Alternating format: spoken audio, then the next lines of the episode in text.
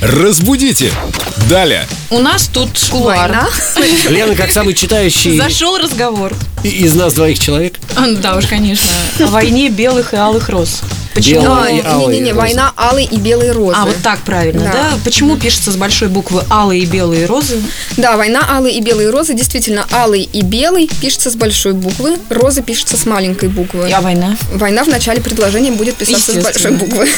Так в связи с чем? В связи с тем, что используется как условное обозначение противоборствующих сторон. Например, мы же когда ам, в американской войне, да, война севера и юга. Ну да, опять-таки. с Опять большой же буквы. пишется с большой Красные и буквы. белые. Красные, белые, наверное, Не тоже розы, просто большой. красные и белые. Пишется, да, с большой буквы. Соответственно, алые и белые розы не потому, что это какие-то особые цвета. Обозначение противоборствующих сторон пишем с большой Красные буквы. розы против белых. Это праздник 8 марта.